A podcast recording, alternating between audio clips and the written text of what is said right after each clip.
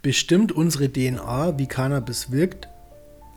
Da die Menschen für gewöhnlich durch andere zu ihrer ersten Cannabis-Erfahrung gekommen sind, konnten die meisten schon Beobachtungen darüber anstellen, wie Cannabis beim Mitmenschen wirkt.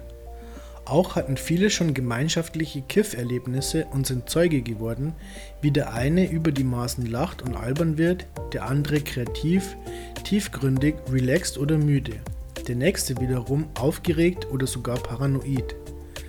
Wissenschaftler wollen nun den Hintergründen dafür auf die Spur kommen, wie die Menschen Cannabis individuell unterschiedlich erleben. Nicht nur die Cannabissorte entscheidet über die Wirkung.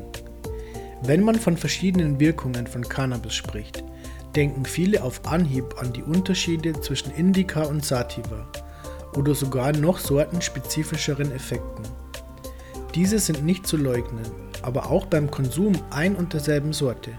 Innerhalb eines Personenkreises stellen sich individuell unterschiedliche Wirkungsweisen ein. Die Cannabinoide und Terpene, die in Cannabis enthalten sind, interagieren unterschiedlich mit der internen Biochemie jedes Menschen. Die Bedeutung der DNA für das individuelle Cannabis-Erlebnis.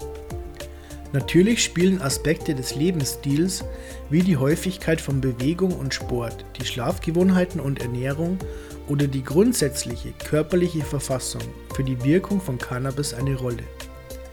Es unterliegt also auch einer Art Tagesform. Aber generell ist die Funktionalität und Kondition des Endokannabinoidsystems ECS entscheidend für das individuelle Cannabis-Erlebnis ebenso die Neuronen im Gehirn und im Körper, die auf die Vorgänge im ECS reagieren. In der DNA wiederum sind spezifische Anweisungen enthalten, wie das eigene ECS funktioniert und interagiert. Dies bestimmt also auch maßgeblich über die Empfindungen, die eine Person unter dem Einfluss der Substanzen hat. Die DNA entscheidet über die Wirkung von CBD und THC. Der genetische Unterschied zwischen den Menschen ist verschwindend gering. Tatsächlich unterscheiden wir uns nur zu maximal 0,5% voneinander, egal wie verschieden wir äußerlich oder in unseren Fähigkeiten sein mögen. Ein Gen ist ein Abschnitt der DNA, der den Code für die Produktion oder Koordination unterschiedlicher Moleküle im Körper beinhaltet. Diese entscheiden über den Zustand und die Funktion des Organismus, in dem sie verortet sind. Sie sind damit leider nicht nur dafür verantwortlich, ob wir grüne, blaue oder braune Augen haben. Sie sind leider auch potenzielle Quellen für Erbkrankheiten oder sogenannte genetische Defekte und sind auch entscheidend dafür, wie sich der Konsum der Cannabinoide THC und CBD, aber auch anderer Substanzen auf einen Menschen auswirkt. Gene können die Wirkung von Cannabis beeinflussen. Es gibt Gene, die die Codes für die Bildung von Enzymen und Proteinen enthalten. Diese machen wichtige Bestandteile des Gehirns und des Körpers aus. Der klinische Endokannabinoidmangel ist ein genetisch verursachter Defekt, der sich in vielen Folgeerkrankungen äußern kann. Wer unter dem Cannabinoidmangel leidet, kann beispielsweise viel mehr Cannabis vertragen als der Durchschnitt der Bevölkerung. Es wurden aber auch schon Gene entdeckt, CYP2C9 und CYP2C19, die dafür verantwortlich sind, dass der Träger des Gens Tetrahydrocannabinol THC und Cannabidiol CBD bis zu 30% langsamer abbaut. Diese Personengruppe empfindet also eine längere und stärkere Wirkung nach dem Cannabiskonsum. Entscheidungen über Behandlungen mit Cannabis müssen individuell getroffen werden.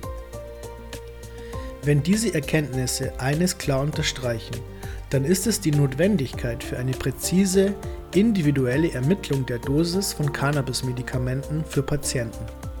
Denn pauschale Dosierempfehlungen sind definitiv nicht sinnvoll.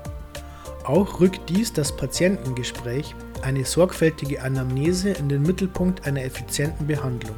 Und diese Folgerungen wiederum betonen, wie wichtig es ist, die Behandlung von Patienten mit Cannabis den Ärzten zu überlassen. Keine Krankenkasse wird den Einblick in die persönliche Situation und die vielen individuellen Gegebenheiten eines Patienten haben, den es braucht, um sachgerecht Entscheidungen über eine Cannabis-Therapie treffen zu können. Beim Cannabiskonsum muss man nicht mit anderen mithalten. Wenn man sich als Genusskonsument bisher gewundert hat, warum die meisten im Freundeskreis so viel mehr vertragen können, so kann man also hier vielleicht eine Antwort finden. Leider wird in jugendlichen Kreisen noch gern damit geprahlt, wie viel Cannabis mit höchsten THC-Werten man konsumieren kann. Eigentlich ist das wahrscheinlich kein Grund für Jubel. Es könnte auch ein genetisch bedingter Cannabinoidmangel sein. Außerdem kommen Menschen, die sensibler auf die Wirkstoffe ansprechen, in der Regel günstiger weg.